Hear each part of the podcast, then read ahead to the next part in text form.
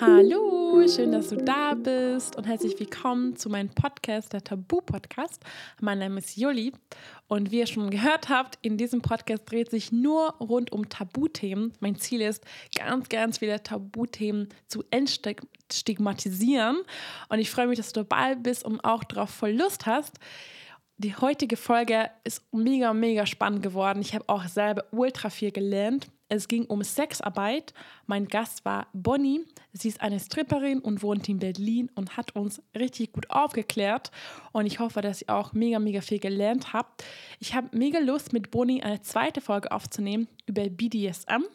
Also, wenn ihr darauf auch Lust habt, schreibt mir super gerne auf Instagram bei juli.dosen und dann kann ich mal schauen, ob ich eine zweite Folge mit Bonnie aufnehme in der Zukunft, weil Bonnie einfach ein ganz, ganz anderes Leben führt, als was die Norm ist. Und das finde ich super cool, dass sie so offen darüber redet.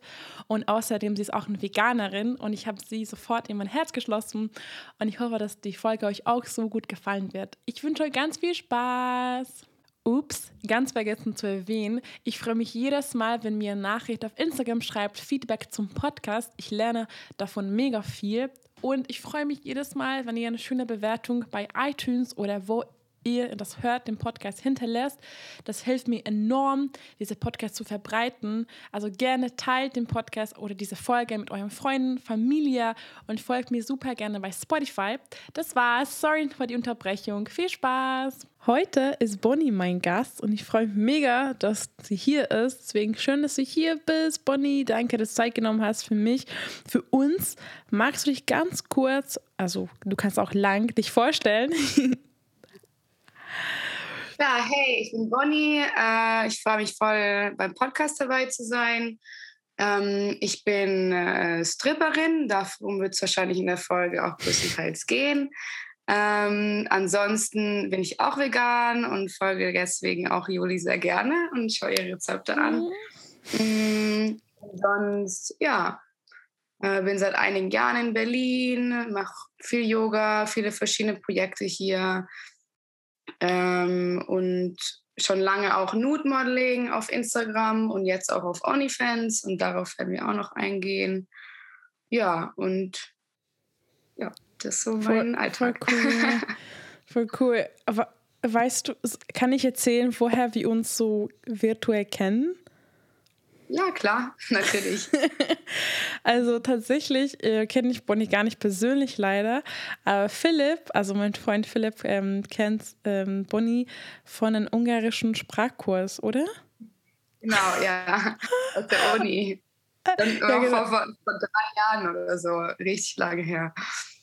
Ja, ja, weil Philipp hat ja natürlich wegen mir Ungarisch gelernt oder versucht und ich, ich weiß gar nicht, warum hast du Ungarisch gelernt? Das weiß ich immer noch nicht. Weil mein Ex-Freund Ungar ist. Ähm, ah. Und als ich ah. mit ihm zusammen war, habe ich angefangen, Ungarisch zu lernen und fand's, äh, find, ich finde die Sprache super, super schön. Wirklich, es ist meine Lieblingssprache und super spannend, ohne Witz. Und äh, ich, wir waren schon gar nicht mehr zusammen, als ich dann in Berlin war. Ähm, aber ich fand es einfach, mir die Sprache so gut gefallen, dass ich sie weiterhin lernen wollte. Und deswegen war ich in Berlin eben an der Uni im Sprachkurs und habe da Philipp kennengelernt. Und jetzt Jahre später auf einmal, genau, hast du, bist du eben so auf mich aufmerksam geworden für den Podcast. Finde ich auch total die lustige, irgendwie, ja, ähm, den lustigen Zusammenhang.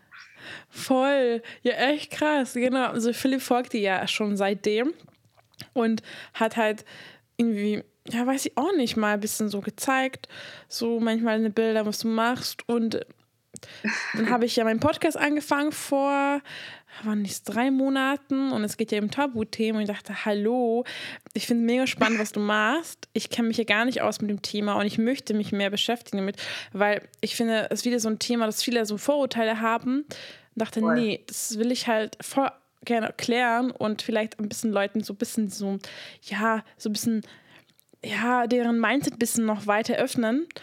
Und genau, und dann habe ich dich gefragt und habe mich voll gefreut, dass du dann Ja gesagt hast. Deswegen mega cool. ja, ich habe mich auch gefreut. Also das erste Mal, dass ich bei sowas wie einem Podcast dabei bin, aber ich freue mich ist mal was anderes und man kommt irgendwie ganz anders zu Wort. Und ja, mir ist immer schon gar nicht mehr klar, dass so viel irgendwie von meinem Leben so ins irgendwie in die Rubrik Tabuthema fällt.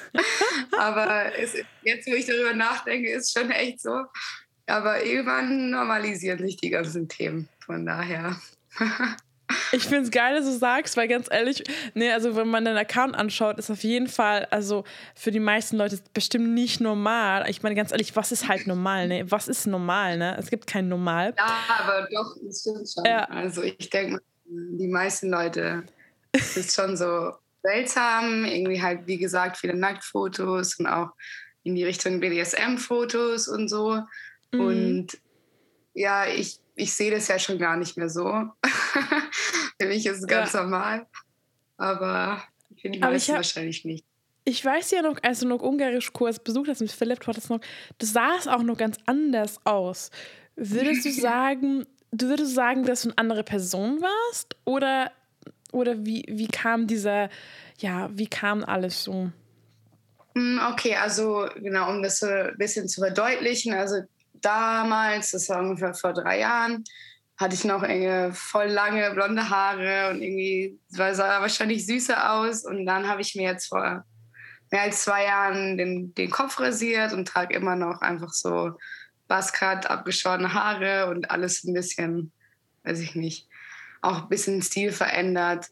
Aber ich würde nicht sagen, dass ich so richtig eine andere Person bin, sondern immer mehr Stück für Stück äh, zu mir selbst geworden bin oder halt irgendwie zu einer authentischeren und ähm, auch mutigeren Person von mir selbst oder Version. Mhm. Mm, weil als ich äh, halt äh, vor drei Jahren ungefähr noch so war ich selbst noch viel mehr so in, habe ich mich auch angefangen mit diesen ganzen Tabuthemen, die jetzt für mich so normal sind, auseinanderzusetzen und halt auch immer mehr irgendwie Scham und so abzulegen, ähm, was verschiedene Themen angeht. Auch zum Beispiel Rasieren, da hattest du ja auch einen Podcast drüber, über Körperbehaarung hm. bei Frauen ähm, und einfach mit ganz vielen so Themen auseinandergesetzt und dadurch immer mehr halt den Ansporn gehabt, mich so, so echt wie möglich in mir selbst zu fühlen. Und äh, irgendwann kam so dieser Impuls, meine Haare abzurasieren. Und es war so ein ganz, ganz starker Impuls. Hat dabei dabei habe ich schon damals gestrippt mit langen Haaren, aber nur ganz kurz. Habe mir aber auch gedacht, ist das äh, so das Richtige, weil so lange Haare sind natürlich irgendwie, sagt man immer, oh, weiblich und schön. Und, aber ich hatte total den Impuls dazu und hatte einfach das Gefühl, das muss ich machen. Ähm, und auch so ein bisschen aus dem, sowohl weil ich es voll selbst gefühlt habe, aber irgendwo auch, weil ich keine Lust mehr hatte, dieses so ein Stereotyp ähm, irgendwie zu sein im Sinne von, oh, eine süße blonde Frau, äh, lange Haare, so ein bisschen Dummchen, irgendwie nicht immer nicht mhm. ernst genommen und mhm. sowas. Und irgendwann hatte ich das Gefühl, hey, ich habe gar keine Lust mehr auf die Haare und ich möchte es selbst in die Hand nehmen. Und das war sowohl physisch als auch irgendwo symbolisch so ein Ding. Und danach habe ich mir gedacht, wow, ich fühle mich viel mehr, ich verstecke mich nicht mehr. Ich kann mich nicht mehr hinter Haaren verstecken. Personen, die mir gegenübertreten, können mich nicht mehr hinter so ein direktes, krasses Stereotyp stellen, weil das einfach nicht mehr existiert so ein bisschen. Und äh, dadurch bin ich immer mehr halt auch mutiger geworden, die ganzen Sachen, die ich jetzt mache, auch hinter denen zu stehen und offener darüber zu sein und es einfach als ich selbst einfach anzusehen und nicht irgendwie zu entschuldigen oder zu verstecken oder irgendwas. Mhm. Ja, voll, voll schön. Ich finde es voll schön, dass du dich so wohlfühlst. Und ja. ähm, ich finde es, uh, warte, ähm, ja, voll cool. Also kann für mich schon, finde schon echt voll cool, dass du so deine ganze, du hast echt voll lange Haare gehabt, dass du es abrasiert hast und damn, das finde ich so echt so voll mutig, aber ich finde es voll cool, dass du dich so wohlfühlst damit. Um, also, ja. was hast du mit den Haaren gemacht eigentlich? Also, äh, ich habe einen Teil davon gespendet. Man kann so die Haare einfach so einpacken und wegschicken und dann werden die äh, verwendet für Perücken und sowas. Äh, und ich habe auch noch einen kleinen Teil davon als Andenken. Ja, ich ja. wollte immer irgendwie was damit noch machen, aber weiß ich nicht, die sind irgendwie in meinem Schrank angeschaut. okay. wow. Ja, okay. Spannend. Also du hast schon, okay, du hast schon ein bisschen Strippen gemacht, als du lange Haare hattest. Okay. Das genau. habe ich äh, irgendwie nicht gedacht. Mhm. Spannend. Und ähm, das erste Mal, als du dann quasi Strippen probiert hast, kann man so sagen, wann war das dann? Oder? Äh, das war ähm, im Sommer, Anfang des Sommers 2018. Also so bald drei Jahre her. Aber gut, jetzt war ja Corona für ein Jahr. ja, okay. Und wie kam es dazu, oder? Also, das war so, das ist auch eigentlich gar keine so verrückte Geschichte. So irgendwie, also in Berlin hat eine Freundin von mir angefangen zu strippen. Die hat schon früher im Pole Dance als Sport gemacht ähm, und meinte, hey, ich habe da voll Bock drauf, ich arbeite jetzt in einem Stripclub. Und da war das für mich auch noch so voll spannend. Wow, krass, okay. Weiß nicht, ob ich mich das trauen würde. Und die ganzen Sachen, weiß ich nicht, die die man vielleicht, wenn man das zum ersten Mal hört, sich denkt. Aber ich fand es cool. Ähm, und dann bin ich zum ersten Mal ins KitKat gegangen. Also es hatte echt ein ganz, äh, spielt einfach einen großen Teil in meiner Geschichte so.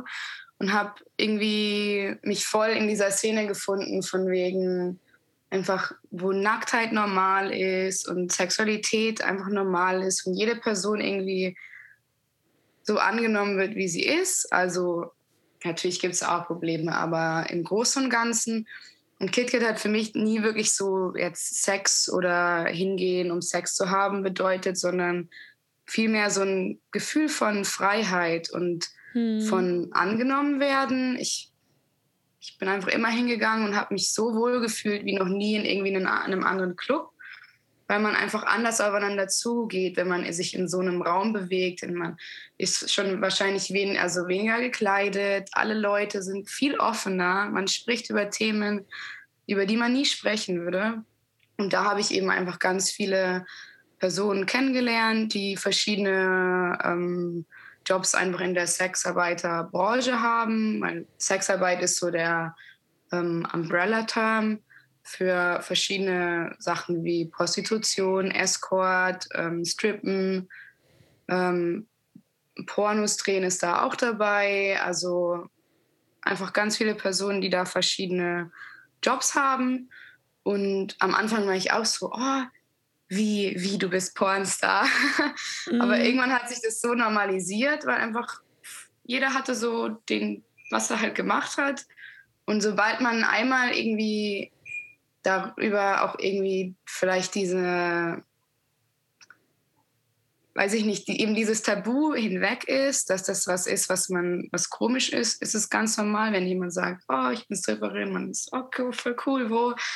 Und mm. dann mhm. hat eine Freundin von mir ähm, eben mal gemeint, ja, probier es doch einfach mal aus, weil ich habe eh einen Job gesucht, wollte einen Nebenjob, ähm, da war ich auch noch in der Uni und äh, hatte gar keine Lust, wieder in der Gastro zu arbeiten, was ich halt immer davor gemacht habe, irgendwie Kellnerin und verschiedene Sachen. Und ich bin eh so von der Art her so, ich probiere gerne alles einmal aus, hm. ähm, mhm, mhm. weil sonst weiß ich ja nicht, ob es mir Spaß macht oder ob ich es machen möchte oder was ich davon halte. Und meinte so, okay, dann komme ich einfach mal eine Nacht und schaue mir das Ganze an.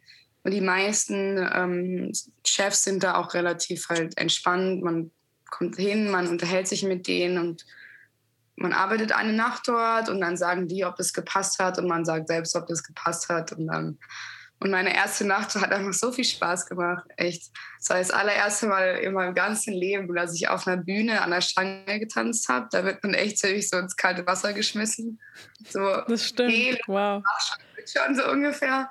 Aber es hat echt sehr viel Spaß gemacht. Ich habe einfach irgendwie so eine Seite von mir entdeckt, die dabei rauskommt und halt irgendwo ähm, stimuliert wird und so per, per, eine Performance zu geben und so, hat mir einfach voll viel gegeben.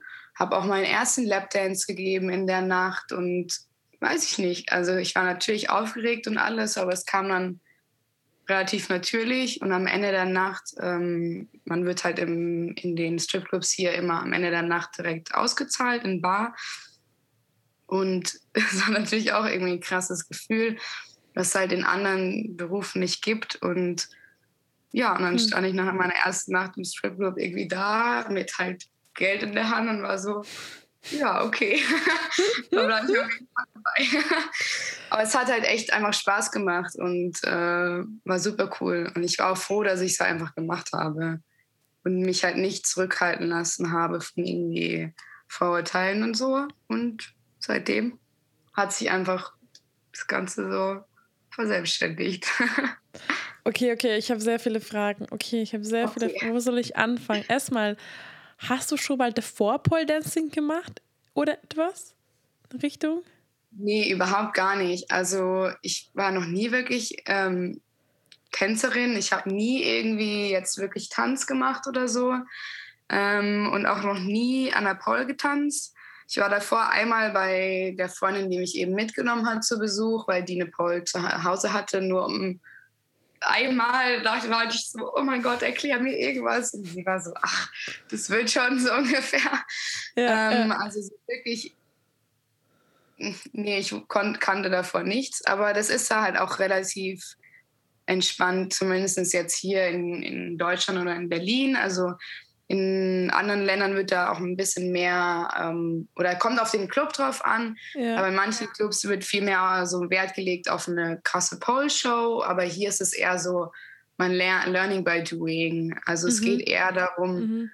ähm, weil Strippen und Pole Dance als Sport sind schon sehr unterschiedlich, weil Pole Dance als Sport ist halt auf den Sport ausgelegt, viel Akrobatik, dann zwar in ähm, Exotic Pole, das ist eher so die Strip-Variante vom. Pole-Sport, mhm. ja. ist dann schon auch viel auf so Sen Sensual-Bewegungen und sowas, aber im, im Club, in der Arbeit geht es einfach viel mehr darum, sich schön zu bewegen und erotisch zu bewegen und dafür muss man per se einfach, da muss man sich einfach trauen und es einfach machen. Und da geht es viel weniger um ähm, jetzt eine krasse akrobatische Show hinlegen. Kann man auch, aber muss man nicht am ersten Abend direkt können, sondern einfach ja, sich bewegen, tanzen. Den, den Chefs geht es auch darum zu sehen, kannst du dich wirklich auf der Bühne ausziehen? Äh, kriegst du das hin? Äh, so ungefähr. Wenn nicht, dann mm. ist nicht der richtige Fit für dich. Mm, und dann lernt man total viel einfach in den ersten paar äh, Schichten, die man hat, von anderen Mädels zum Zugucken, vom sich was erklären lassen. Also, ja. Okay, lustig. Ich habe nämlich eine Polstange zu Hause. Ja, aber hast du? Ja, geil. Ja. Ich muss aber sagen, ich habe schon aufgehört damit. Ja, es ist traurig, aber ja, lange Geschichte, ich will auch nicht darüber reden. Wir haben trotzdem die Stange, keine Ahnung warum. Irgendwie, Philipp findet es cool, weil dann, wenn wir ab und zu Gäste haben oder vor Corona, dann jedes, oh, ihr habt eine Polstange, voll cool. Und es ist eher so ein Gag, weil ich macht nicht mit, so Ding ist, ich fand es nicht so cool, alleine zu trainieren. Ja, verstehe. Es und ich fand ja, und ich fand es in Kursen halt, ich hatte gar keine Zeit, beziehungsweise ich fand auch sehr teuer mhm. damals. Ja. Ja, und irgendwie ja, irgendwie hat, ja, meine Motivation war alleine zu trainieren nicht so groß. Genau. Und ja, und irgendwie. Total. Äh, hm, schade, weil ich an sich sehr cool finde. Ja. Also wir haben die Paul auch hier zu Hause halt in meiner WG, aber wir benutzen sie auch nicht extrem oft, muss ich sagen. Weil Paul-Sport ist einfach ist was anderes als Strippen. Mm. Ein Paul-Sport ist, äh, gibt, ist fundiert auf Strippen oder kommt aus dem Stripclub, die Stange sozusagen. Aber mhm. ist doch was ganz anderes. Man muss dafür extrem viel trainieren. Man muss mhm. äh, für, für die verschiedenen akrobatischen Positionen sehr stark sein. Da muss man voll dabei bleiben. Und ja. Ja, genau, im Stripclub geht es eher halt um eine schöne, sexy Show hinzulegen. und die kann man natürlich dann mit, äh, mit akrobatischen Figuren erweitern, muss man aber nicht. Und es geht mhm. auch viel um Floorwork, wo man dann eben auf dem Boden tanzt. Da ist dann was dabei, wie zum Beispiel Twerken oder einen Spagat mhm. machen. Solche Sachen. Ähm, von daher, ja, ich verstehe das zu Hause trainieren an der Paulis mhm. ist echt anstrengend. Also vor allem alleine sich da zu motivieren, da muss man schon echt äh, sehr krass dabei bleiben, sonst. Ja, voll. Ich finde es auch voll. Aber mega cool. Und ich weiß gar nicht, ob ich es fragen darf. Ich, ich kenne mich ja gar nicht aus. Gibt es viele Stripclubs in Berlin? Ja, doch, es gibt schon einige, auf jeden Fall. Also es gibt äh, ein paar größere ähm, und dann eine ganze Handvoll kleine. Also ich kann dir jetzt auch keine genaue Nummer nennen, aber es gibt mindestens drei halt äh, sehr, sehr große Clubs oder halt größere Clubs und dann sehr, sehr viele kleine, wo einfach dann mh, mm, einfach ein, nur ein kleiner Ort ist und wenige Tänzerinnen, aber nicht gut über okay. würde ich sagen. Okay, spannend. Und ich habe mich gefragt, äh, wie ist das so? Wie lange geht so ein Show und was ziehst du an? Musst du selber mitnehmen? Bekommst du was da? Und also, ähm, ja, wir haben uns selbst unsere Sachen. Mhm. Äh, die verschiedenen Clubs haben so ihre eigenen Vorstellungen, so ein bisschen von Outfits. Man, man wird nicht zu viel reingeredet, aber ähm, ja, vor allem Dessous, äh, hübsche Bodies, äh, Spitze, aber auch ähm, verschiedene Sachen, dann zum Beispiel süße Bikinis und so. Es kommt auf die, kommt darauf an, was dein Geschmack ist, aber halt einfach ein sexy Outfit, was mhm. eher Unterwäsche ist. Hm, vielleicht noch eine Robe oder so drüber, die man noch abnehmen kann. Und dann ist ein äh, Stage-Set normalerweise zwei Songs, also so zwischen sechs und zehn Minuten, würde ich sagen. Mhm, mh, mh. Und dabei ziehen sich halt währenddessen so langsam aus. Äh, und man, man sagt so grob nach dem ersten Song nimmt man seinen Top ab und ist dann eben oben ohne und genau. Ist man dann komplett nackt am Ende? Äh, nee, in den meisten Clubs nicht. In den meisten Clubs oh. behält man sein Höschen an. Äh, ja, das ist eigentlich die Norm, dass man sich bis auf sein Höschen auszieht. Okay, ja, das, habe ich schon mich, mich gefragt, ob man komplett nackt ist oder nicht. Und mh, mm, du machst deine zwei Songs und dann hast du noch, noch ein Show den Abend oder hast du dann nur ein Show oder wie ist das? Doch, also mehrere normalerweise. Das geht immer, ähm, also die, die Mädchen oder die Personen, die dort arbeiten, äh, gehen immer der Reihe nach auf die Bühne, werden aufgerufen und dann, äh, wenn eine Runde vorbei ist, ist man wieder dran. Und es kommt darauf an, wie viele Personen an dem Abend arbeiten und ja, man tanzt hm. ein paar Mal pro Nacht. Ja. Oh, okay. Aber ich stelle mich schon, schon anstrengend vor, so richtig so sportlich, oder?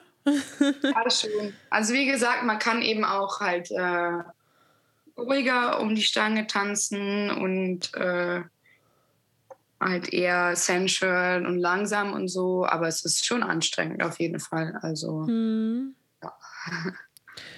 Und du meintest Lapdance, äh, hast du den ersten Abend gegeben. Ja. Ja, ähm, also ich meine, ich habe eine Vorstellung von Lapdance, aber irgendwie, wie kommt es dazu? Da, ja, so, kannst du mal erzählen, bitte? ja, also ähm,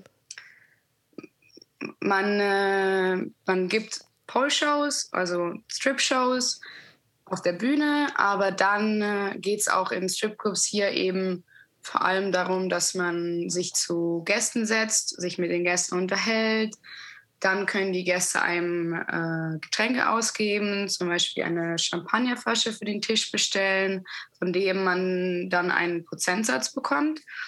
Äh, und da, das ist eben, es geht eben hier nicht nur um zum halt Strip-Shows auf der Bühne, sondern äh, Entertainment der Gäste sozusagen. Mhm. Mhm. Dann setzt man sich zu dem Gast und kann sich unterhalten. Äh, dann, wie gesagt, er kann einem was ausgeben Oder man bietet ihm einen Lapdance an und äh, wenn der Gast einen Lapdance möchte, geht man in einen separaten Raum. Entweder ein Raum oder so, so mit Vorhängen zugezogen ähm, an den Seiten vom Club und gibt dem Gast einen Lapdance, auch ungefähr für zwei Songs. Und genau. Aha. Und da passiert aber nichts weiteres, außer dass du so e-, erotisch da tanzt, küssen und sowas ist nicht dabei, oder? Also küssen, nee, küssen, nee, nee, um Gottes Willen. Ja. Äh, nee, also Lapdance sozusagen ist, äh, der Gast setzt sich hin, meistens sind da Couches und sowas. Und dann tanzt man vor dem Gast, auch auf dem Schoß des Gastes, zieht sich langsam aus. In Deutschland dürfen Stripperinnen auch angefasst werden. Es kommt mhm. auch von, von Land mhm. zu Land, gibt es da verschiedene Regelungen, ob man sich auf den Gast setzen darf oder der einen anfassen darf und so. Aber in Deutschland ja. Ähm, man sagt dem Gast halt davor, wo oder genau, was er machen darf sozusagen. Und an sich ist es eben eine, ein Teasing, eine Show, ähm, ein, ja, eine Performance, die man gibt. Äh, in, genau, und dann gibt es verschiedene Clubs, in denen man äh, weitergehen darf sozusagen. Und das ist alles halt immer davor abgemacht mit dem Gast. Weil wenn der einen Lapdance kauft, dann bedeutet es nur, tanzen, mhm. ausziehen. Ja, ja, ja. That's it, küssen und so sowieso nicht. ja, Aber ja. in vielen Clubs kann man eben auch sozusagen mehr verkaufen, je nachdem, was man anbieten möchte. Macht es mit dem Gast vorher aus, ob es zu einem anderen Preis, wer dann eben noch was anderes bekommt im Lapdance-Raum. Ähm, aber das kommt ganz auf den Club an und auf die Bestimmung, die der Club hat. Und äh, genau. Aber an sich als Stripperin sozusagen, was, was man im Job erfüllen muss, ist auf der Bühne tanzen, Lapdances geben, mit den Kunden reden und die Kunden entertainen. Genau. Mhm. Und ähm, bei dem Lapdance, du meinst, also es ist klar, dass es natürlich extra kostet, aber bekommst du das Geld dann oder wie wird das bezahlt? Oder ich, wie? Also der Gast zahlt vor dem Tanz ähm, und das geht zuerst mal an den Club und davon bekommt man einen Prozentsatz und am Ende der Nacht wird man ausgezahlt. Also und das setzt sich zusammen aus dem Geld, was man äh, anteilig von Getränken, von Champagner verdient, von Lapdances und äh, von man kann auch so Tipping-Dollar bekommen. Die kann der Gast äh, im Club kaufen für halt Euros und bekommt dann so je nach Club so Dollar, so Fake-Dollar, die man einem zum Beispiel auf der Bühne oder nach dem Tanz halt wirklich so, wie man sich vorstellt, irgendwie ins Höschen oder in den Strumpf schieben kann, sowas. Und ah, das wird erstmal im Club gesammelt und dann am Ende der Nacht an dich ausgezahlt. Und da hat auch jeder Club ein bisschen verschiedene Prozentsätze, was man im Endeffekt von dem Geld für den Tanz bekommt.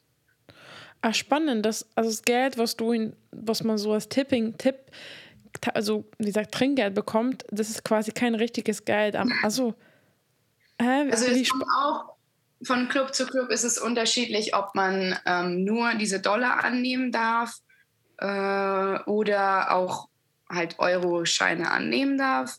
Und da hat auch jeder Club so ein bisschen unterschiedliche Regelungen, aber normal kann man auch dann direkt ein Trinkgeld noch angeben, äh, annehmen.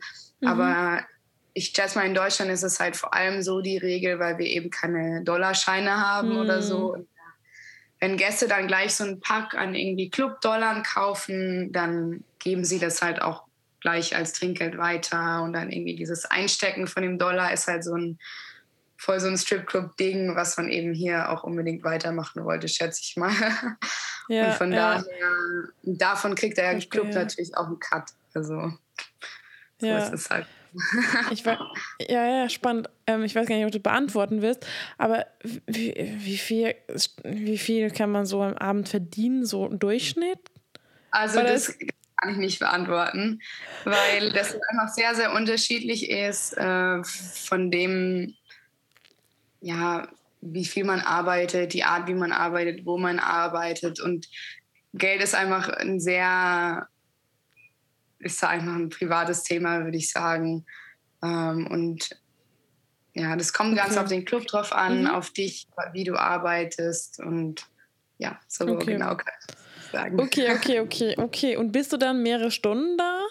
So drei, vier, fünf, sechs? Wie viele Stunden ist man da insgesamt da? Also hier in, äh, in Berlin gibt es ähm, eigentlich nur Nachtschichten. Also die Clubs machen abends auf und schließen in den Morgenstunden. Mhm. Äh, und man ist die ganze Schicht da. Also wir haben nur eine Schicht und die ist normalerweise zwischen neun und zehn geht's los. Und man kann nach Hause zwischen drei, vier und acht. Also Oha, okay. ja, lange Schichten auf jeden Fall. Wow. Also man mhm. muss so lange bleiben, bis der letzte Gast geht, oder wie? Es kommt auch, es ist auch unterschiedlich. In manchen Clubs ja, kann man erst gehen, wenn wirklich geschlossen geschlossen ist. In, einem, in anderen Clubs, die größer sind, äh, kann man so nach und nach gehen. Wenn es sich leert, gehen die ersten Mädels, die, die jetzt nicht mehr bei einem Gast sitzen und dann bleiben nur die, die noch wirklich irgendwie Arbeit haben. Ja. Genau. Und hattest du bisher irgendwie schlechte Erfahrungen gehabt mit einem Gast oder bisher nur guten? Hm, also ich würde sagen, ich hatte zum Glück jetzt nie wirklich irgendwie sehr schlechte Erfahrungen. Ähm, eher ja, ganz leider normale Sachen in unserer Gesellschaft, dass man Männern mehrmals sagen muss, was sie machen dürfen und was nicht. Oder dass man halt das versucht, jemand einen doch irgendwo anzugreifen, was man nicht möchte. Oder dass, also ich habe auch einmal einen Gast aus dem Lapdance rausgeschmissen, mhm. weil er meine Regeln nicht äh, einsehen wollte und habe gemeint, okay, die Zeit ist jetzt beendet und er muss gehen. Aber ja, ich würde sagen, das ist, kann in jedem Job passieren, in dem man so nah mit Menschen arbeitet. Aber wirklich eine sehr schlimme Erfahrung oder so hatte ich zum Glück noch nicht. Äh, mhm. Äh, auch zu, in dem Club, in dem ich jetzt zuletzt gearbeitet habe, ist auch einfach sehr viel Security und die ist sehr präsent. Und äh, dann ist es auch einfach klar, dass die Regeln so sind, wie sie sind. Und man da, klar, Männer versuchen immer irgendwie das meiste zu bekommen, was sie, was geht. Und dann auch noch irgendwie in einem vielleicht betrunkenen Zustand äh, dann doch sich zu denken, boah, da fasse ich jetzt noch dreimal hin. Aber dann muss man eben auch, ich habe halt auch extrem gelernt, meine Grenzen durchzusetzen. Also da habe ich wirklich so viel in dieser Branche gelernt, was ich das Gefühl habe, was man einfach auch als so ganz normale Person nicht so sehr viel lernt, ist einfach wirklich Nein zu sagen. Weil man auch in einem normalen Club wird man als Frau, würde ich jetzt mal insgesamt sagen, sehr oft angesprochen. Hm, ja. Männer wollen einem Getränke ausgeben da, da, da, und wollen dann nicht verstehen, wenn man einfach nur so nett ablehnt. Und ich habe echt gelernt, halt einfach zu sagen, nein, das gibt's und das gibt's nicht. Und wenn du das nicht einsiehst, dann ist das hier auch zu Ende. Und ja, das braucht eine Zeit, bis man sich daran gewöhnt hat, einfach hart durchzugreifen. Aber das habe ich auch in meinem Privatleben übernommen. Einfach da sehr viel gelernt, zu sagen, so ist es und nicht anders. Und wenn du das nicht einsiehst, dann gehe ich jetzt. voll gut. Ich finde es voll wichtig. Voll, du hast echt gut gesagt, echt Grenzen zu setzen, Nein zu sagen, ist echt für viele Leute ähm, ja, schwierig, weil immer wollen wir People pleasen, dass es anderen gut geht und du bist der wichtigste Mensch in deinem Leben. Es muss dir gut gehen und nicht anderen. Also klar, anderen auch, aber es gibt ja Situationen, wo es scheißegal ist, wie anderen geht, ne? ja. ähm, ja, ja, spannend. Also auf jeden Fall klingt auf jeden Fall echt nach viel Arbeit, vor allem mit Menschen zu entertainen. Ich stelle mir das schon echt hart vor. So, ja, es ist auf jeden Fall ein anstrengender Beruf. Ein Vorurteil, was die angeht, ist immer so dieses, ja, schnelles, einfaches Geld und das, das stimmt mhm. einfach nicht. Das ist mhm. ein Job wie jeder andere. Sexarbeit ist Arbeit äh, und man ist als Stripperin einfach Salesperson, man ist Entertainer, man ist Performer, man ist, weiß ich nicht, äh, Therapeut für irgendeinen Kunden, der einem das Herz ausschütten möchte. Ganz viele verschiedene Sachen. Man gibt eine Dienstleistung, äh, man, ja, man muss einfach immer dabei sein äh, und ja, man arbeitet auf jeden Fall wie jede andere Person und man, einem wird das Geld nicht hinterhergeschmissen. Also man arbeitet für das, was man im Endeffekt verdient und muss sich dabei auch Mühe geben. Und ja, es kann auf jeden Fall anstrengend sein, vor allem weil es eben nachts ist. Der Job hat viele verschiedene Facetten und ja, man muss viele verschiedene Dinge halt einfach erfüllen in jeder Schicht. Hm. Ja, voll spannend. Ich habe es wie, ich wusste ja auch echt nicht viel davon, weil ich kenne ja gar keinen, niemanden in dem Bereich. Ja. Deswegen finde ich voll spannend, dass das alles erzählst und vor allem wird, glaube ich, auf jeden Fall viel zu doll unterschätzt. Hm, spannend. Ich wollte noch was fragen. Äh, ja, du hast ja gemeint, du hast in vielen verschiedenen Stripclubs schon mal in Berlin gearbeitet, oder? Oder hm, mehrere? Nicht in wirklich vielen, nee. Achso, okay. Okay. Nur in zwei, aber ich, ich kenne mittlerweile sehr viele Stripperinnen und man tauscht sich einfach mhm. aus. Mhm.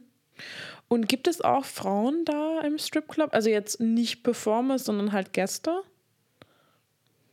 Ach so, ja, doch, auf jeden Fall.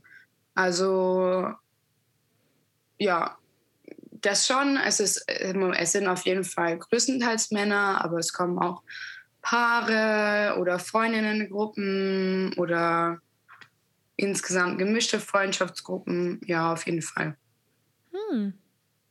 Schon größtenteils Männer. Ja, aber ja, ja, das habe ich schon gedacht, aber ich dachte, es gibt ja Männer. Man kann auf jeden Fall als Frau in den Stripclub gehen und man wird jetzt nicht komisch angesehen oder okay.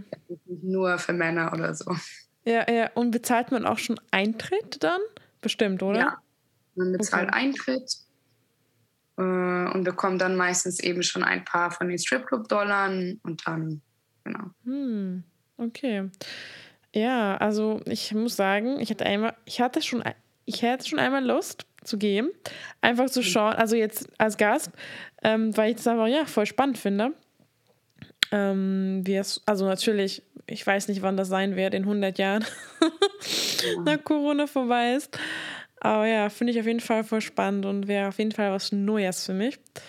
Ähm, cool. Ähm, und ich frage mich natürlich, wie ist es jetzt während Corona? Äh, ist es komplett jetzt vorbei mit Strippen? Kann man das irgendwie online machen oder wie macht man das jetzt? Ja, also natürlich, die Clubs sind geschlossen. Äh, also live geht da überhaupt nichts es gibt, also es gab einige oder es gibt immer noch einige halt Zoom-Shows, äh, Online-Stripclubs, zum Beispiel Cybertees, ich glaube äh, aus der UK. Es ist relativ groß geworden so über die Zeit. Und da das ist sozusagen so ein bisschen eben als Online-Stripclub aufgezogen, aber halt von, von Stripperinnen, nicht jetzt irgendwie von ähm, Stripclub-Besitzern mhm. oder sowas. Mhm. Mm, und dabei wird eben zwischen verschiedenen Zoom-Shows von äh, Tänzerinnen durchgeschaltet äh, und man kann sich dafür sozusagen bewerben und gibt dann zu Hause eine Pole-Show. Da geht es dann schon mehr ums Tanzen und um einfach eine Show zu geben. Äh, ich habe selber noch nicht teilgenommen an sowas. Aber äh, eine Freundin von mir schon. Und es ist ein ganz cooles, also cooles System und auch einfach dabei zu bleiben. Aber an sich ist es einfach was ganz anderes. Also da geht es mhm. mehr um, um Shows und das, ich finde es auch super, äh, ist auch super schön, sich anzuschauen. Genau, aber ist, ist keine Arbeit, die, die jetzt einen über Corona weiter finanzieren würde. Weil es ist, glaube ich, einmal im Monat die, das, das ich jetzt kenne. Und es ist ein super cooles Zoom-Event. Genau, aber mhm. ich war selber mhm. dabei. Okay, spannend. Also Aber ich weiß, kannst du eigentlich, äh, ich weiß gar nicht, arbeitest du noch was anderes daneben? Also, wenn es jetzt kein Corona gibt oder. Äh, nee, nee, das ist mein Hauptberuf. Mhm. Okay, und jetzt, wenn es Corona ist, wie, ähm, wie machst du das denn jetzt? Ja, also ist einfach blöd. Also wie mhm. gesagt, ich habe äh, OnlyFans angefangen am Anfang. Ähm, letztes Jahr am Anfang habe ich Patreon angefangen und dann eben jetzt zu OnlyFans gewechselt. Und ja, Erspartes und verschiedene Sachen. Also der, mhm. der, der, das, der feste, das feste Gehalt ist einfach davor von äh, der Arbeit kam, ist natürlich nicht mehr da. Einfach mhm. und jetzt mhm. einfach verschiedene Sachen und auch in dem Jahr gemacht. Okay. Mhm. Genau. Mhm. Ich glaube, das ist ein guter Übergang zu OnlyFans zu wechseln. Ähm, mhm. ich, ich weiß gar nicht, ob, ob jeder, der zuhört, weiß, was überhaupt OnlyFans ist. Ähm, es ist, ich glaube, in dieses letztes Jahr in Deutschland relativ groß geworden, oder? Ja, ich denke schon. Ja. Also OnlyFans äh, ist eine Plattform, äh, es heißt Pay-to-Play-Plattform praktisch. Also eine Plattform, in der man, es ist so wie Social Media, aber man muss äh, verschiedene Creator abonnieren. Also es gibt monatliche Subscriptions, wo man einen Preis bezahlt, um den Content der Person zu, zu sehen. Es gibt aber, man kann auch einen Free, also einen, einen kostenlosen Account haben bei OnlyFans, bei dem man dann aber verschiedene Beiträge sperren kann, wo man dann für die Beiträge bezahlen muss. Oder man kann auch Nachrichten versenden, die man sperren kann, wo man dann als halt äh, Konsument bezahlen muss, um die Nachrichten zu sehen. Mhm. Und man kann auf OnlyFans eigentlich praktisch alles machen oder halt anbieten, aber es wird halt größtenteils für Poren und äh, Nude-Fotos und sowas verwendet. Es gibt einige irgendwie auch Fitness- und Koch-Creator, aber der Hauptschwerpunkt ist auf Porn. Mhm. Ja, ja, so erotische Bilder oder eben Videos, oder? Ja. Mhm. Und äh, du hast ja, glaube ich, du hast mir erzählt, im Februar angefangen damit, oder? Oder Januar? Genau, ja, ja. Januar Und, oder Februar. Okay. Und ja, wie gefällt's dir, wie gefällt's dir bisher? Also ganz gut. Äh, ich, ich muss sagen, also OnlyFans und das Konzept ist eine super Idee, weil ich finde es äh, an sich extrem wichtig, eigentlich halt für Creator äh, zu bezahlen, weil ich meine, du weißt es sicherlich auch ganz genau, dass Content produzieren extrem viel Arbeit ist. Ja. Äh, man, das ist ein, für dich bestimmt ein Vollzeitjob. Du machst ja. das als Vollzeit. Ja, ja, ja. Es ist einfach schade, dass wir irgendwie daran so gewöhnt sind, das alles immer kostenlos zu bekommen. Mhm. Als Person, ich meine, es ist schön, dass wir im Internet halt die Möglichkeit haben, so viel auch zu lernen kostenlos, ohne Kurse und überhaupt. Aber es ist, wir sind sehr daran gewöhnt, alles immer kostenlos zu bekommen. Und so ist es eben auch mit Poren. Also ich persönlich mache äh, Softcore. Das bedeutet keinen direkten Poren, sondern Nacktfotos und äh, Implied Nudity und äh, Tanzvideos, Pole-Videos, äh, Flowwork, Tanz, äh, Strip-Videos und solche Sachen, aber kein Porn, also Porn, was dann wirklich sexuelle Sachen sind, sowohl solo als auch mit anderen Personen, wird als Hardcore bezeichnet. Und wir sind da einfach extrem dran gewöhnt, das einfach zu bekommen. Und das ist schade, weil die Personen dahinter arbeiten sehr viel, genauso wie Stripperinnen, alle Sexarbeiter arbeiten. Das wird nicht einfach Man macht es nicht mhm. einfach nur aus Leidenschaft. Und deswegen ist es eine sehr gute, ein gutes Konzept. OnlyFans, die Seite an sich hat, hat ihre Probleme, ändert jetzt auch gerade ihre Terms of Service. Ähm, praktisch, dass der ganze Content auch an dritte Websites weiterverkauft werden kann, was ich extrem blöd finde. Und da sind wir auch mega irgendwie so desensibilisiert, was unseren ganzen Content angeht, der online ist. Weil auf Instagram, Facebook ist es auch so, dass alles, was du dort hochlädst, kann, kann die Webseite praktisch alles benutzen, was sie möchte. Und das finde ich schade, weil wir uns in, im realen Leben ja schon, weiß ich nicht, unsere, unser geistiges Eigentum viel mehr beschützen irgendwie. Wir, wir malen ja keine Bilder und stellen sie auf die Straße und sagen, nimm meine mm. Kunst.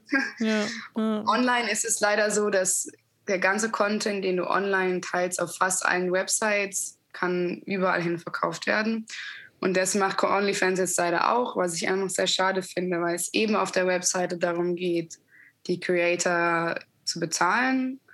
Aber die meisten Websites, wenn sie, wenn sie wachsen, da geht es nur noch um Kapital und natürlich nicht um die Creator. Aber mhm. an sich, ja, ist es ein gutes Konzept, weil man zumindest von, ähm, von Zuschauern eben für den Content, den man herstellt, bezahlt wird. Und ja, da halt eben auch sehr viel Freiraum hat, was man zeigen möchte, was man nicht zeigen möchte, was man anbietet. Ja, für mich war es eine ganz gute Möglichkeit, weil ich schon lange viele Nacktshootings mache als Hobby und auch mal eine Zeit lang als Nebenjob halt davon gelebt habe, halt zu modeln mit Schwerpunkt auf Nacktmodeln, weil mir es einfach super viel Spaß macht und äh, das habe ich auch schon vor dem Strippen angefangen und da war jetzt für mich eben der, der Übergang nicht mehr schwierig, weil ich habe schon sehr halt krassen, in Anführungszeichen, Content auf, auf Instagram, natürlich alles zensiert, aber habe da schon viel von mir gezeigt, habe da keine Hemmschwelle mehr.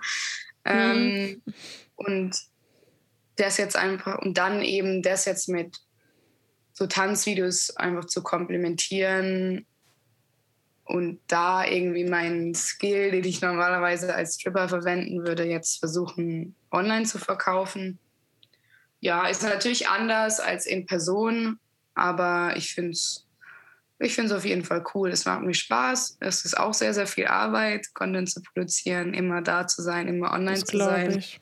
Das glaube ich. Aber es ist eine gute Möglichkeit. Äh, jetzt, deswegen ist es halt explodiert, weil Corona, weil alles geschlossen, weil viele Personen Geld gebraucht haben, einen neuen Job gebraucht haben. Hm. ja, spannend. Nee, ich finde es auf jeden Fall absolut recht, was du meintest mit dem Content. Das ist auf Instagram auch sagen, so Leute fragen sich, ja, so erwartet wird und niemand, was du meinst mit Patreon, also ich glaube nicht, dass jeder kennt Pat Patreon. Patreon, mhm. habe ich gut gesagt. Es ist, ich komme ja nicht aus Deutschland, es ist aus sehr, sehr anderen Ländern. Es ist auch sehr normal, dass man auf YouTube zum Beispiel den Leuten auf Patreon supportet. Ihr müsst euch ja. vorstellen, das quasi ist wie so ein Abo, dass ihr, ihr könnt selber, selbst entscheiden, ob ihr 3 Euro, 4 Euro, 5 Euro, 10 Euro pro Monat für euren Lieblingscreator sagen, unterstützt. Und dafür bekommt ihr meistens noch ein bisschen so extra Videos oder ein bisschen so behind the scenes, äh, unterschiedlich. Aber es geht hauptsächlich darum, dass ihr helft halt eurem Content Creator, Creatorin ja, damit, dass sie oder er halt eben weiterhin Content produzieren kann für euch. Und das für euch, dieses 5 Euro im Monat, ist halt gar nichts. Und für sie ist halt sehr, sehr wertvoll. Und deswegen ja. kann ich euch echt empfehlen, dass es ist ja schön, wenn ihr kommentiert auf Instagram, aber es ist natürlich noch schöner und noch hilfreicher, wenn ihr auch teilt und eben vielleicht, wenn ihr halt mit ein paar Euro pro Monat halt ein paar Leute unterstützt aber natürlich ist ja nicht, es geht ja nicht darum, dass sie jetzt irgendwie voll viel Geld bezahlen sollt. Aber ähm, ist echt voll schön, wenn ihr sozusagen wertschätzt die Person, weil die bekommen ja sonst kein Geld von Instagram. Ne? Also genau. Instagram, Facebook, YouTube oder OnlyFans bezahlt nicht. Ne? Die Leute, die das anschauen, bezahlen. Genau. Ja, und OnlyFans, ja, ich, ich habe schon davon gehört und ich habe auch einen Podcast dazu gehört letztens mit Bonnie Lang. Kennst du sie? Mhm. Ja, ich habe genau, ich habe mal einen Artikel über sie gelesen. Ja, sie ist eine der größten auf OnlyFans und ich fand es auch spannend, wie viel Geld sie macht damit. Aber sie meinte zum Beispiel auch, sie arbeitet den ganzen Tag. Also ja. echt, sie arbeitet den ganzen Tag und ich meine, ich weiß ja selber, wie viel, es, wie viel Zeit es braucht, ein Bild zu machen. Und sie macht ja teilweise irgendwie eine Nachrichtfunktion, wo sie irgendwie persönliche Nachrichten schickt. Dann muss sie wahrscheinlich verschiedene Bilder machen. Da auch so, oh mein Gott, das ist so viel Arbeit. Ja, Boah, das ist sehr viel Arbeit. Krass. Und sie, sie macht natürlich, und du machst ja auch noch nebenbei Instagram, ne? Ja. Und sie macht irgendwie so Twitch und weiß sie auch nicht was. AI, damn. Also, Respekt. krass. Mm, ja, krass. Und kurz zu OnlyFans. Ähm, sie, ähm, du meinst ja, es gibt die Nachrichtfunktion, wo quasi, ähm, wenn Leute irgendwie von dir was speziell Bilder haben wollen, können die ja so schreiben, ne? Ja, genau. Also an sich ist das Interface genauso wie andere Social Media Plattformen. Wir können deine Follower schreiben, mm, können nach äh, Custom Content fragen, ob, weil sie irgendwie, wenn sie eine Idee haben oder etwas sehen möchten ähm, und du das halt in deine Grenzen passt, dann kannst du für die persönlich was produzieren und das denen schicken. Du kannst aber auch insgesamt an alle deine Follower halt äh, eine Nachricht verschicken mit zum Beispiel in einem Video, wo du sagst, okay, ich habe jetzt ein äh, Striptease-Video gedreht und für einen festgelegten Preis könnt ihr das eben öffnen. Mm, genau. Mhm. Und läuft das ganz gut bei dir? Also mit, jetzt meinen, das kannst du schon damit so ein bisschen Geld verdienen oder viel oder wie ist es jetzt also kein ganz Vergleich? Gut. Also mhm. ich würde sagen, es dauert immer eine Zeit lang, sich da einfach auch was aufzubauen. Man muss sich wie auf jeder anderen Plattform Following aufbauen. Aber was eben bei OnlyFans anders ist, ist, dass einem oftmals Personen natürlich nur für einen Monat folgen, einen Beitrag mm. bezahlen, alles ansehen und dann wieder weg sind. Mm. Das ist eigentlich halt schade und ähm, ja, da können es auch noch andere Regelungen geben, dass man vielleicht nicht den ganzen Content gleich sehen kann und sowas. Stimmt, stimmt, ja. Man zahlt, man kann einmal zahlen und dann halt gleich wieder deabonnieren. Mm, aber es läuft ganz gut. Also ich bin zufrieden. Es waren ja jetzt erst, glaube ich, ungefähr zwei Monate. Nicht mal ganz zwei Monate, glaube ich, die ich auf OnlyFans bin. Und ja, also es ist, man muss halt immer dabei bleiben, promoten auf, auf Instagram. Ich habe jetzt auch angefangen, auf Twitter zu posten, weil da einfach auch wieder eine andere ähm, Follower-Base zu finden ist. Und ich bin ganz zufrieden, aber ja, also davon leben könnte ich jetzt noch nicht. Ich mhm. hoffe, dass vielleicht doch noch aufbaut, dass es mehr wird. Aber so genau kann man es nicht sagen. Mhm. Also ich bin ja. zufrieden, einen Nebenverdienst zu haben, aber ich würde sagen, ich stecke auf jeden Fall sehr, sehr viel Arbeit rein für das, was dabei rauskommt. Hm. Also man kann sich eben nicht vorstellen, dass man das genau wieder in die Richtung schnell verdientes Geld war dann auch sehr viel in den Medien, als OnlyFans halt in Deutschland größer wurde. So, wow, ja, voll viele Personen springen auf OnlyFans, um jetzt 10.000 Euro zu machen. Hm. Und so kann man sich einfach, so ist keine Art der Arbeit leider, sonst würden wir die hm. alle machen. sondern ja, ja. du, man, man, muss sich eben sicher sein, möchte man das? Äh, was bedeutet das für einen, diese Sachen und Nacktbilder von sich oder vielleicht auch Porn von sich zu verkaufen? Und es hat alles Konsequenzen leider in unserer Gesellschaft, darüber muss man sich im Klaren sein. Und man wird nicht da jetzt irgendwie ein Nacktfoto posten und dann reich werden. Also ja. da muss man dahinter sein, da muss man eine Entscheidung treffen und dann da genauso arbeiten, wie man in jedem anderen Job auch arbeiten würde. Voll, ich finde es gut, dass du gesagt hast, weil du hast recht, in Medien hört man immer, ja, OnlyFans und man kann so viel Geld damit machen, aber es ist wie auf Instagram, du postest ein Bild und du hast erstmal null Followers und es dauert halt, bis du es aufbaust. Ja.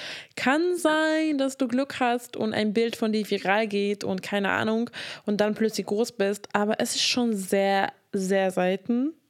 Genau. Und Deswegen, ich kann es voll vorstellen, dass du voll viel Zeit reinsteckst, Energie und vielleicht erst in ein paar Monaten auszählt, oder? Ja. Genau, ja. Und so ist es auf der Plattform genauso wie auf anderen Plattformen. Man geht da nicht drauf und dann äh, niemand schmeißt dir Geld ohne Ende hinterher, nur weil du eine Art der Arbeit machst. Also ja. das ist immer gerne in den Medien so verkauft.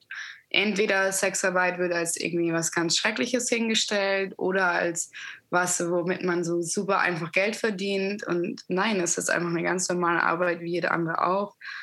Man macht seine Arbeit, man verdient, was man verdient und that's it. Hm.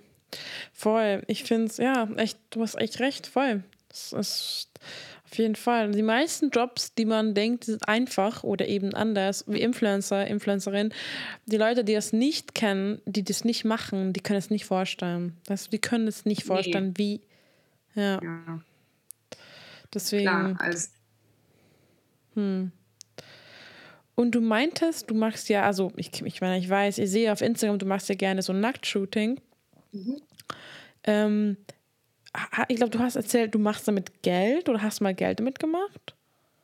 Mm, ja, also manche Shootings sind bezahlt, aber größtenteils ist es ein Hobby, weil also ich bin, das sind größtenteils halt äh, Editorials, also Shooting für Kunst, weniger für Marken. Also ich habe auch schon für einige kleinere Marken und so geshootet.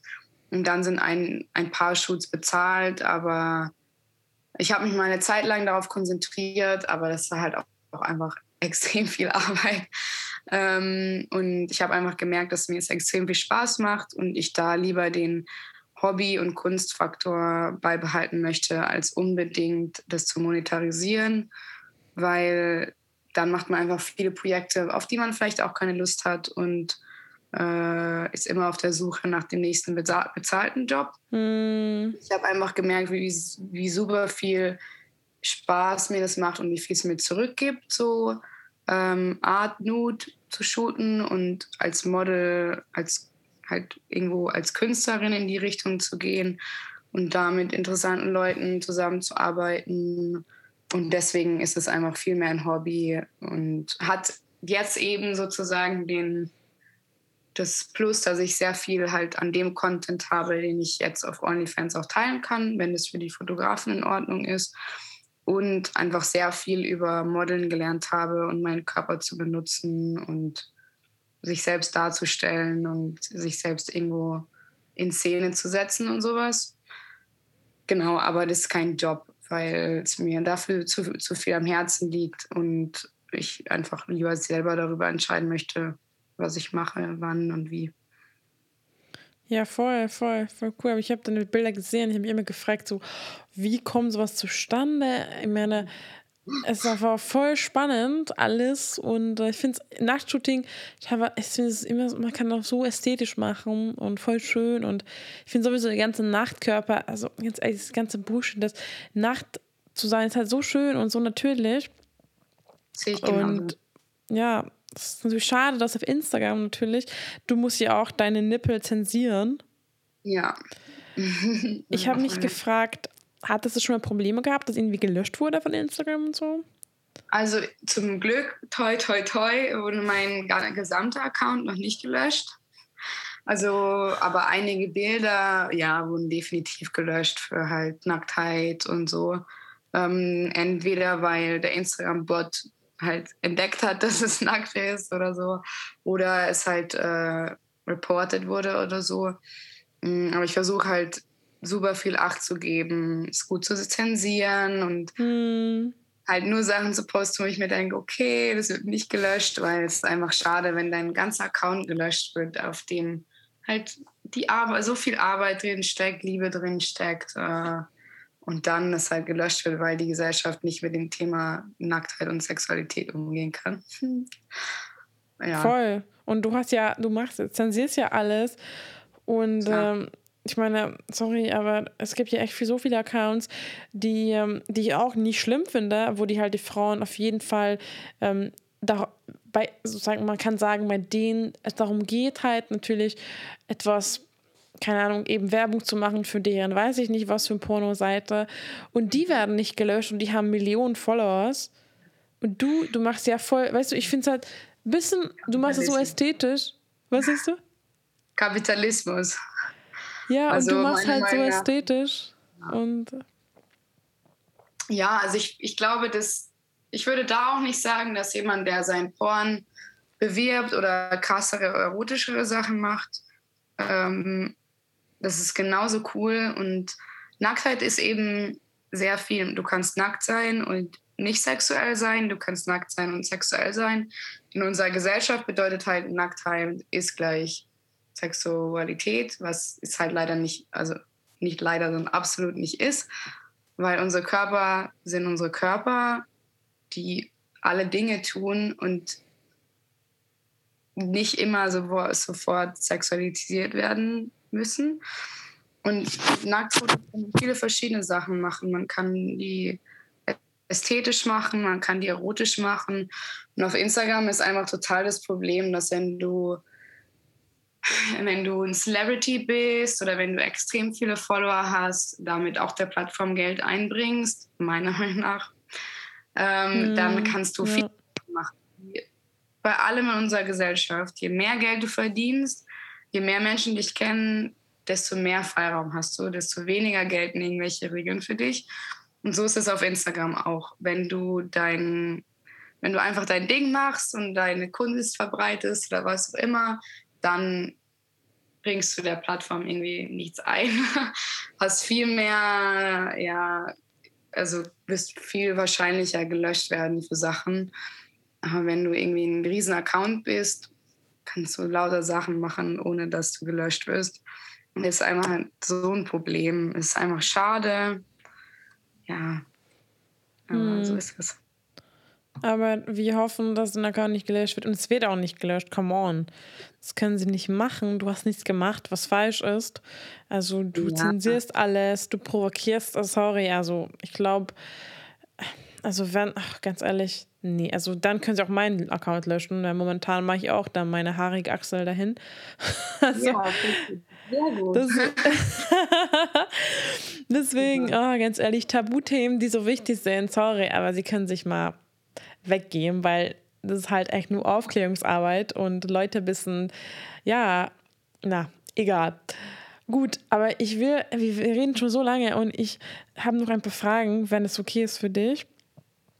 Ähm, ähm, das ist echt ein sehr spannendes Thema. Irgendwie ging die Zeit voll schnell vorbei. Ich wollte, ich weiß, du hast ja einen Freund, oder? Also du bist in Beziehung. Genau. Ja. Und ich meine, ja, ich habe mich schon gefragt. Ähm, ja, ich meine, wie sieht er das? Unterstützt er dich? Und ja. Also für mich ist es einfach äh, super wichtig, dass mein Partner mich darin unterstützt. Weil, wie gesagt, äh, ja, wir müssen als Gesellschaft weg von dem, dass Sexarbeit ist einfach ein Job. Man geht zur Arbeit, man macht seine Arbeit und man kommt nach Hause. Und es sollte eigentlich nicht zu sehr dein Privatleben beeinflussen oder dein Partner sollte darüber keinen nicht entscheiden dürfen. Von daher, äh, für mich ist es wichtig, dass mein Partner mich unterstützt und er macht es auch. Er ist selber also ähm, Fotograf und in der Szene unterwegs und deswegen da auch halt offener als vielleicht die meisten Menschen, die zum allerersten Mal davon hören. Ähm, und wir sind beide eben ja, ich würde sagen, äh, leben so unser Leben ganz munter in lauter Tabuthemen. Mhm. Mm, von daher ist es, das schon mal macht es das Ganze einfacher. Ich verstehe, dass wir da noch nicht angekommen sind, dass jeder sagt so, hey, voll cool, stört mich nicht. Aber an sich gehe ich eben hin, mache meine Arbeit, klar, mach, äh, präsentiere meinen Körper, rede mit, äh, mit Gästen, gebe auch private Tänze, aber dann gehe ich wieder raus und gehe nach Hause und damit ist meine Arbeit beendet. Und was ich mit meinem Körper mache, darüber hat niemand anders zu entscheiden. Und wenn ich meinen nackten Körper benutze, um äh, damit Geld zu verdienen, dann hat es auch niemandem was anzugehen.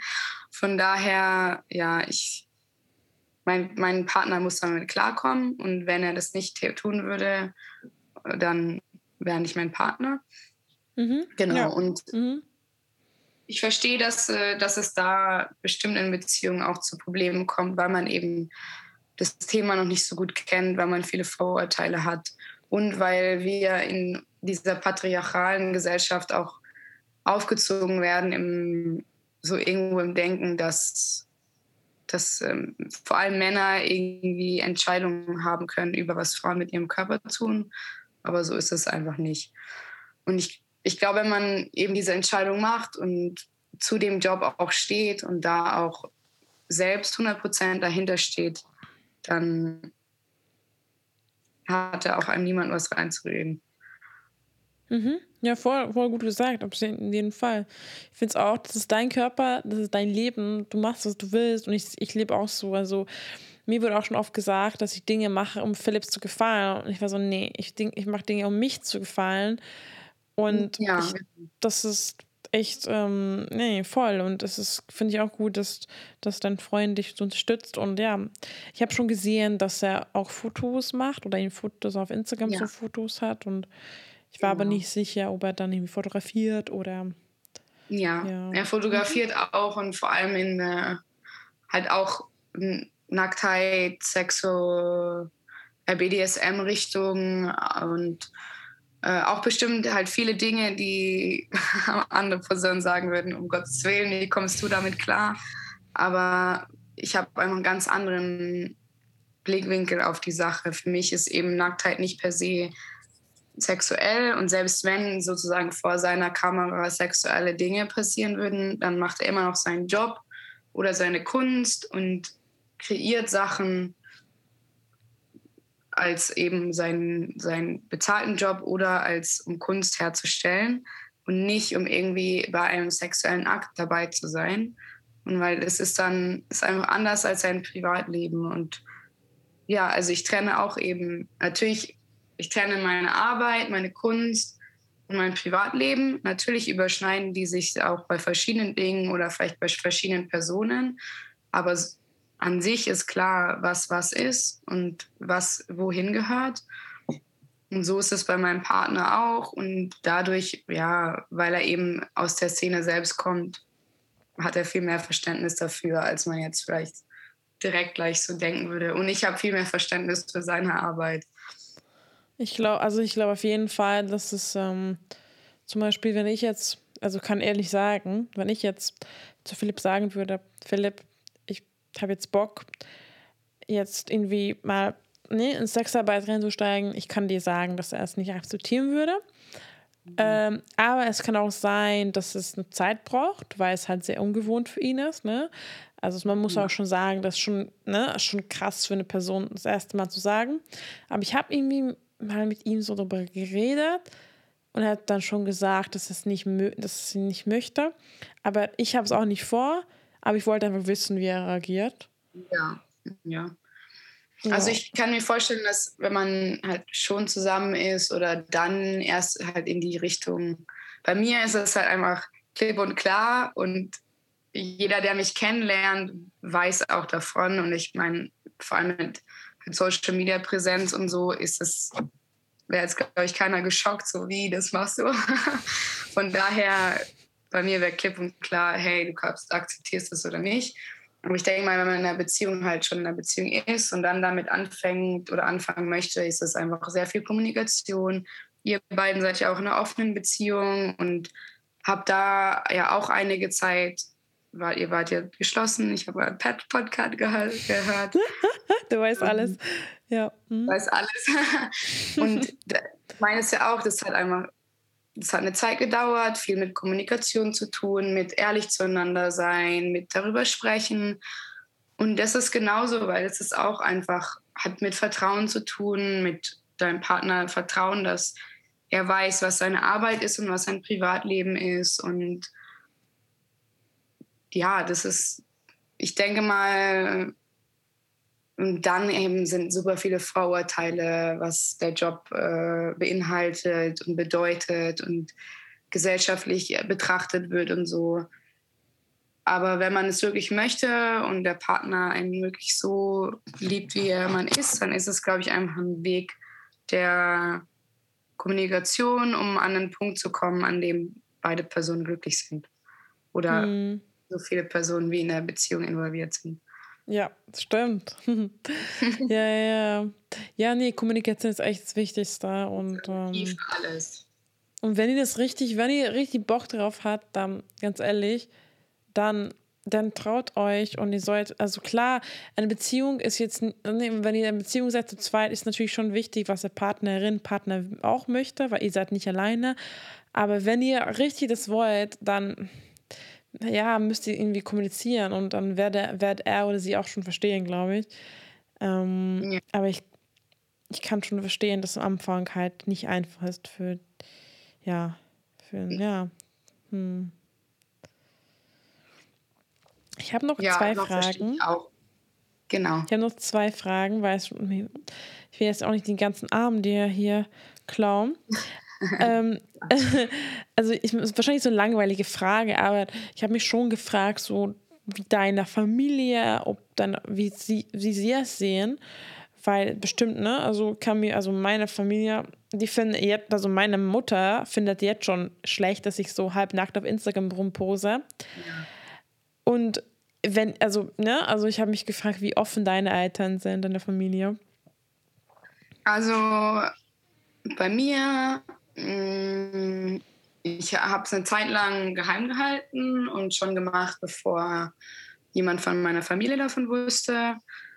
Aber irgendwann dachte ich mir, okay, ähm, ich möchte ehrlich sein zu dem Thema, aber das ist auch eine ganz persönliche Entscheidung. Man selbst kennt seine Familie am besten und weiß, was man ihnen erzählen sollte und was nicht und was auch für die Beziehung gut ist und was nicht. Mm, ich habe das aber dann einfach ähm, sozusagen meinen Eltern vorgesetzt als, ähm, als entschiedene Entscheidung, als erwachsene Person und gemeint, dass, ja, dass sie. es war auf jeden Fall ein emotionales Gespräch und ich glaube, ich habe mich da zum allerersten Mal so sehr als halt erwachsene und ganze Person gesehen und auch dargestellt, weil mit seinen Eltern ist man immer irgendwo das Kind. Aber deine Eltern müssen irgendwann annehmen, dass du ein eigenständiger Mensch bist. Du bist keine Form von ihnen, sondern sie müssen eigentlich dich so sein lassen, wie du möchtest. Klar wird das in der Realität leider oftmals nicht so umgesetzt. Aber ich habe da meinen Eltern sozusagen die Chance geben wollen, mich auch so sein zu lassen und habe einfach gesagt, es ist so.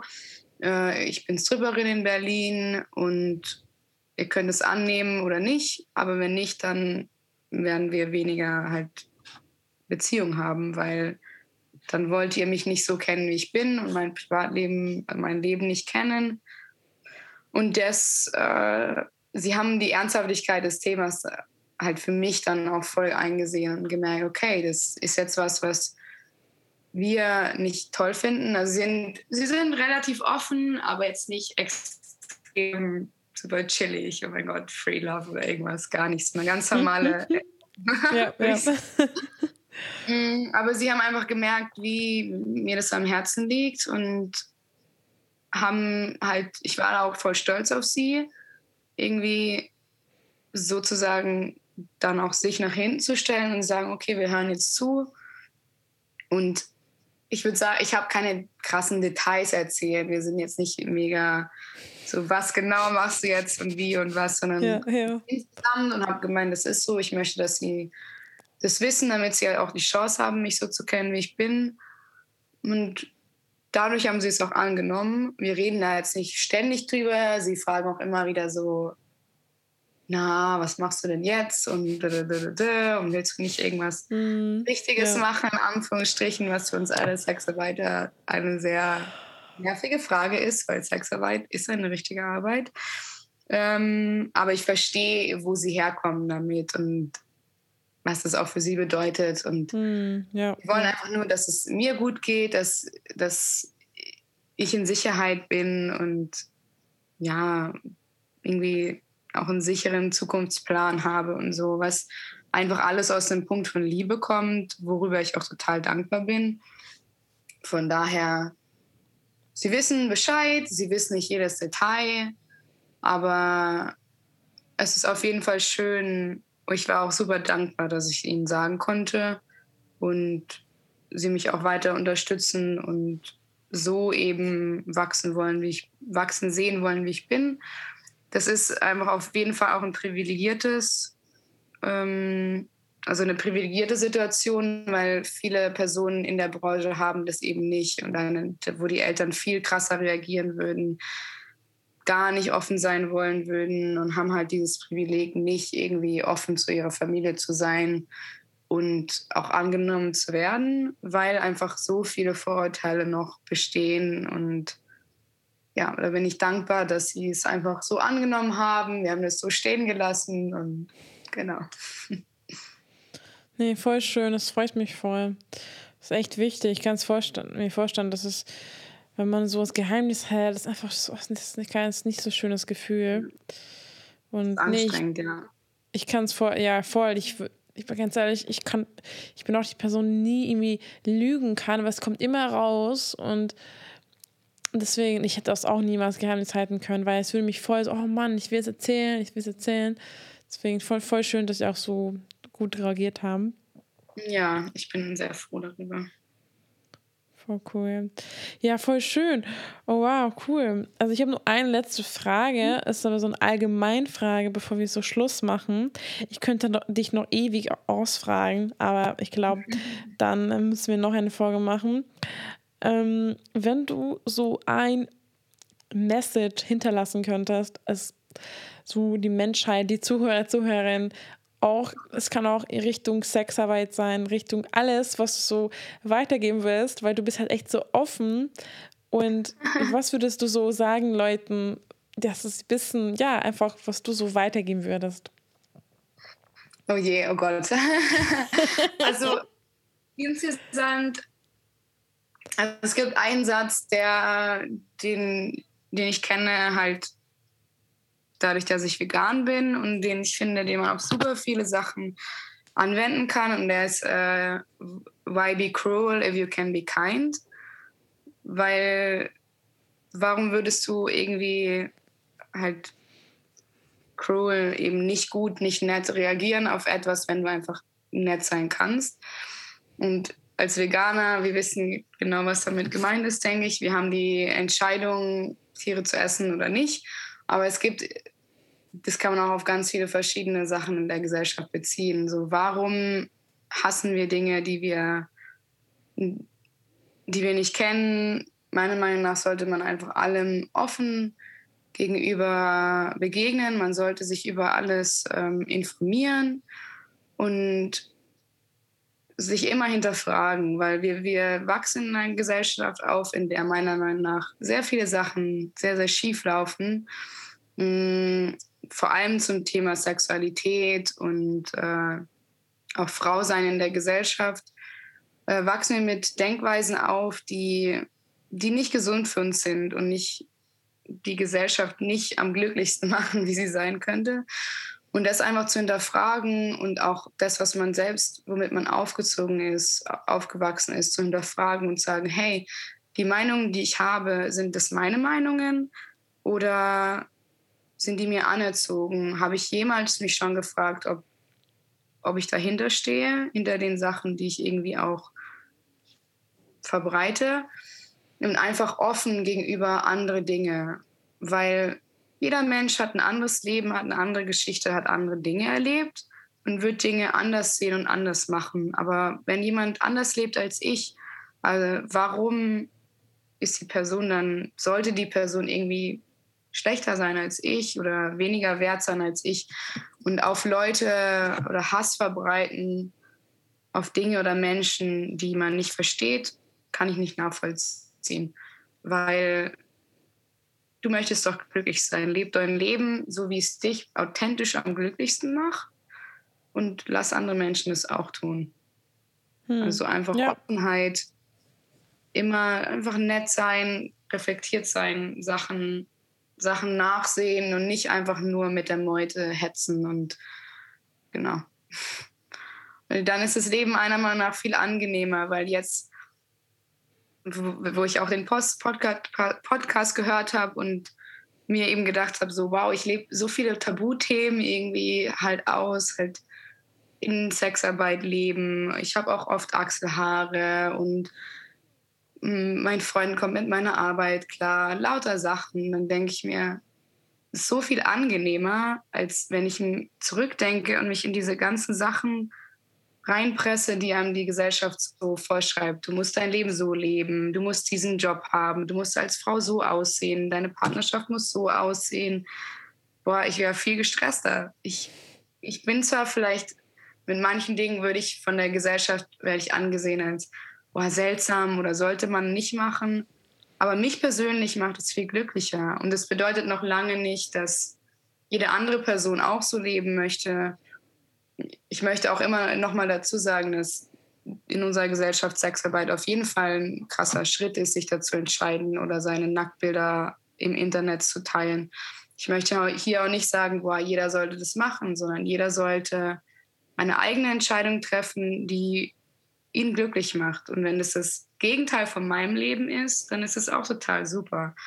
Aber man sollte eben in sich selbst hineinhören und das machen, was einen glücklich macht und nicht, was einem vorgeschrieben wird. Als das ist der Weg, wie es sein sollte. Girl Speech. Oh, Danke. Okay. ich war nur so, ich sitze hier und höre zu und ich war so, ich habe nur genickt. Ja, voll. Richtig gut gesagt, genau. Also ganz ehrlich, leb dein Leben, wie du willst und spread love, not hate. Genau. Genau. Und ganz ehrlich, Leben ist viel zu kurz, um Gedanken zu machen, was andere von dir denken. Genau. Also, Aber was ich auch noch mal ganz kurz sagen möchte, ist halt, in unserer Gesellschaft muss ich trotzdem immer den Konsequenzen bewusst sein, weil ich kann nicht alles auch jetzt so schön beschreiben, wie es für mich ist. Ähm, aber unsere Gesellschaft sieht einfach einige Themen immer noch sehr, sehr krass. Man muss sich auch immer bewusst sein, dass deine, jede deiner Taten hat Konsequenzen und du musst ja den bewusst sein und du musst ja auch sicher sein, ob du einen Weg einschlagen möchtest, der vielleicht in Wände fährt oder andere Sachen schwieriger macht im späteren Leben. Also ich hoffe, wir würden irgendwann als Gesellschaft dahin kommen, wo das nicht mehr so ist. Aber jetzt ist es noch so und man, man muss sich bei muss sich einfach bewusst sein, dass, dass zum Beispiel in meinem Job, dass man da auf, auf Ablehnung treffen wird, dass man, dass ich vielleicht später verschiedene Jobs nicht mehr machen kann, weil meine Geschichte so und so ist. Und auch wenn ich voll dafür bin, lebe dich so aus, wie du, wie du sein möchtest. Einfach immer auch die Gesellschaft noch real so sehen, wie sie leider ist. Und dir bewusst sein, hey, das wird so und so gesehen und möchte ich das für mich selbst. Wenn du sagst ja, dann mega cool. Aber einfach im Hinterkopf behalten, dass das Ganze immer noch sehr vorteilbehaftet ist und ja, man es einfach für sich selber abwägen muss was für einen Weg man einschlägt und wo man hin möchte. Und genau. Weil ich will es auch eben einfach schöner malen, als es ist. Und äh, ja. wir sind noch nicht angekommen in, in dem, was ich jetzt gerade so erklärt habe, wie ich hoffe, dass es irgendwann ist. Wir müssen ja auch noch sehen, wie es real gerade wirklich ist. Ja, das stimmt. Nee, voll, du hast recht. Und äh, ja, auf jeden Fall finde ich aber trotzdem wichtig, Message zu sagen, dass nicht alles, was du gelernt hast in der Kindheit von deinen Eltern, ne, ich habe auch gelernt in Ungarn, dass ich Fleisch essen soll, Milch trinken soll jeden Tag. Und ja, meine Eltern sind super toll und ich liebe sie, aber die wissen auch nicht alles und die haben auch so gelernt. Und ja, ne, ich bin jetzt vegan und bin sehr froh und ja, und ich deswegen ist, wie gesagt, fragt euch, na, fragt euch, hinter, wie sagt man das? Fragt euch nach? Fragt. Hinterfragt. Hinterfragt, danke, danke. Hinterfragt, ja. Ihr könnt schon, ihr dürft hinterfragen Sachen, was in der Gesellschaft als normal sind. Weil nicht, was, nicht alles ist richtig. Also meisten Sachen sind leider nicht richtig. also keine Ahnung, man, man, lernt in der Schule, nach der Schule, du musst sofort Uni oder Ausbildung machen und dann sofort arbeiten. Nee, ja. warum? Dein, dein Leben, sorry, dein Leben besteht nie, nicht nur darum, dass du arbeitest. Dein Leben ja. ist Spaß, glücklich, Leben, coole Momente zu erfahren. Und sorry, aber arbeiten kannst du noch so lange in deinem Leben. Deswegen, ah, aber gut, es ist ein anderes Thema und ich will jetzt nicht euch zulabern, wie 100 Stunden lang. Ich glaube, das könnten wir gut mit Bonnie. Richtige, so Live-Lessons. Aber mega cool. Also danke, danke, dass du hier warst. Hat mir sehr, sehr viel Spaß gemacht. Sehr gerne, mir auch. Cool. Also du warst echt voll die, also du hast richtig gut geredet. Also ja. ganz ehrlich, du, deine erste Podcast-Folge, also war, sah nicht so aus oder klang nicht so. ich dachte mir manchmal so, oh Gott, ich rede immer noch. Ich habe das Gefühl, ich rede immer so, oh, ich kann mich so super schlecht kurz fassen. Ich bin immer irgendwie mit dem heißen Brei herum. Ich finde nie einen Punkt. Aber das ist nicht schlimm. Beim Podcast hat man Zeit. Ist ja keine Instagram-Story, weißt du? da geht es ja eigentlich darum, mal alles Voll. genau auszuführen. Nee, voll, ganz ehrlich. Philipp hat gesagt bei unserem ersten Podcast, dass ich habe extra kurz gefasst und er so, Juli, ich mache das nicht. Im Podcast geht darum, dass man drei Stunden lang redet. Ich so, okay, machen wir nächstes Mal. Deswegen, ähm, ja, cool. Ähm, wie gesagt, ähm, wo findet man dich? Auf Instagram, oder? Ich Auf verlinke Instagram, alles. Mhm. Genau, unter Bonnie Sahara, jetzt auch auf Twitter, auf OnlyFans, immer genau der gleiche Handle überall. Und mhm. ja. Cool. Okay, Aber Instagram größtenteils. Cool. Ich kann auf jeden Fall alles ähm, in den Shownotes verlinken und schaut auf jeden Fall Bonnie vorbei, weil es echt äh, mega cool, was sie macht. Und wie gesagt, ähm, ja, man muss solche Themen einfach normalisieren, entstigmatisieren und offen darüber reden. Und ähm, genau. ich habe echt so Bock, mehr über solche Themen zu sprechen, weil ich selber ultra, ultra viel darüber lerne. Und mhm. ich hoffe, dass ihr auch viel gelernt habt. Deswegen, ähm, ja, danke nochmal, Bonnie. Und gute Nacht. es ist schon 10 Uhr hier, Leute. Ich weiß nicht, wann ihr die Folge hört, aber wir, ich weiß nicht, wann gehst du schlafen? Wahrscheinlich ah, später. Nicht so super früh. Ich bin ja.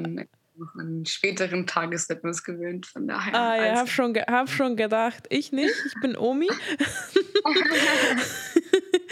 ja, voll, voll cool. Danke fürs Einschalten. Wir hören uns nächste Woche. Und bis dahin, mach's gut und ciao.